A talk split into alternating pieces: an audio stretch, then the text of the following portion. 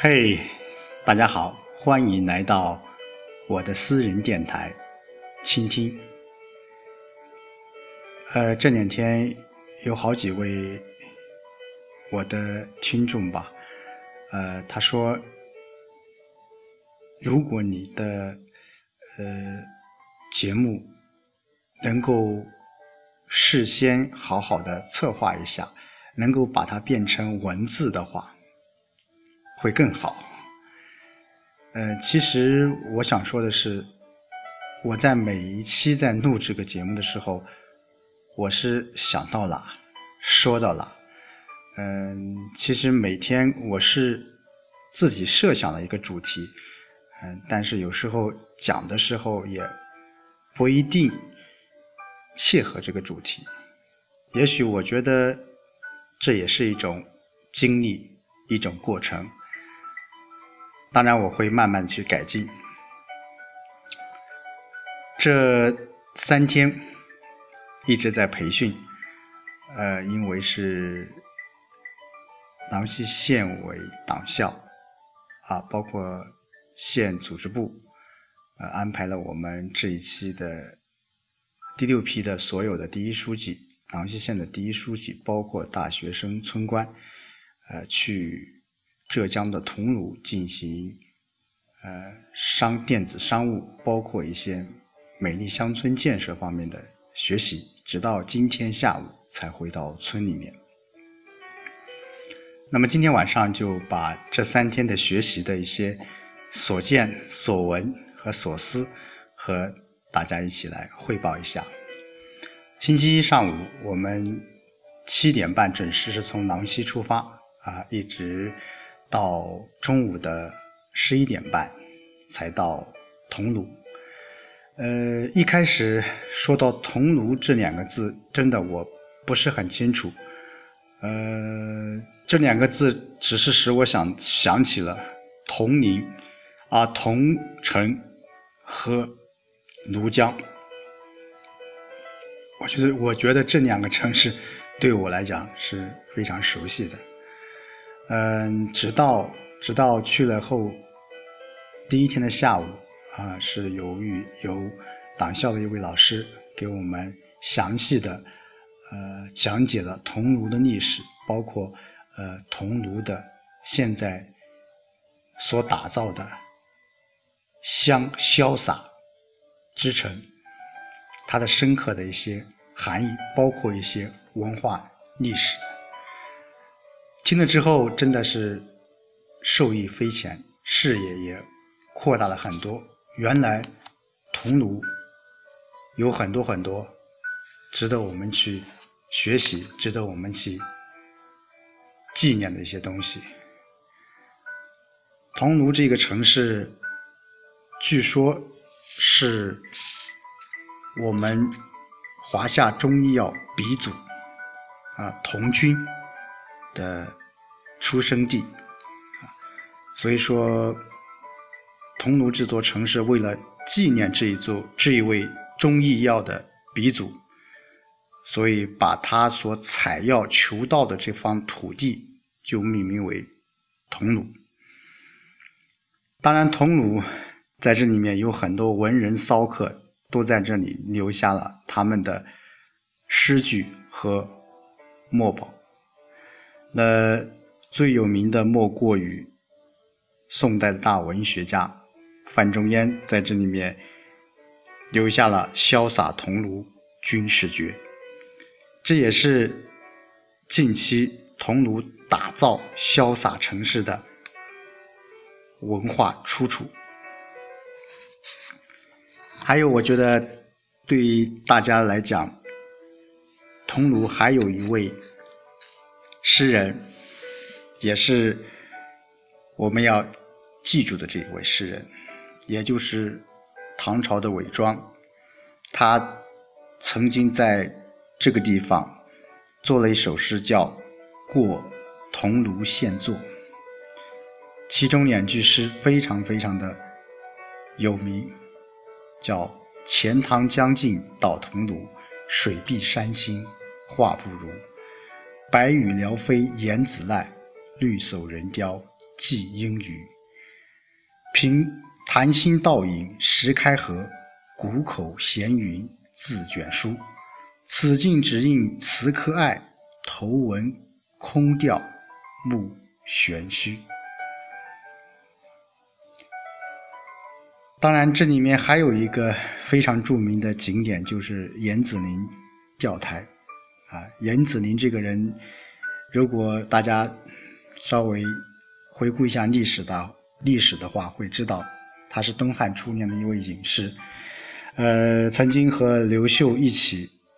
一同游学。当刘秀呃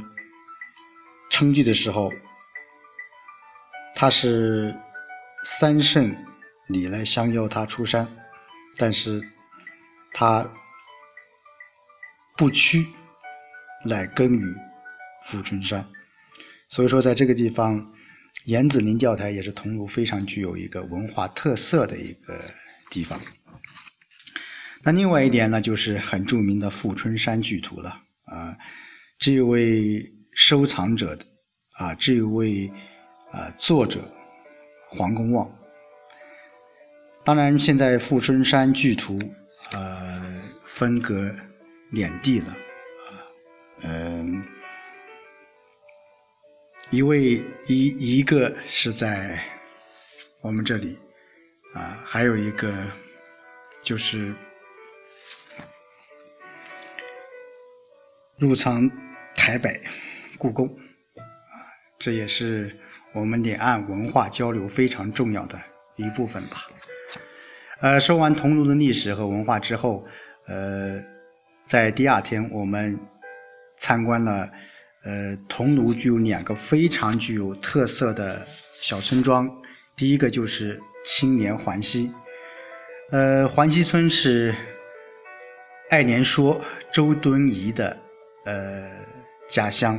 啊，所以说在这个地方，这个村据说百分之九十八。甚至更多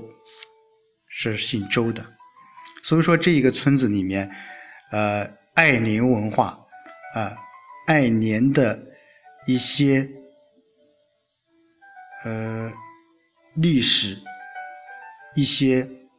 很重要的一些以年为特色的一些打造这样一个。美丽乡村，我觉得真的是还印证了那句“濯清涟而不妖，出淤泥而不染”。当然，令我最印象最深刻的是，导游在说，他们把他们原来的叫猪圈，现在改成了叫猪栏茶吧，把原来的牛圈改成了改成了。牛栏咖啡，真的浙江有浙江人很多一些呃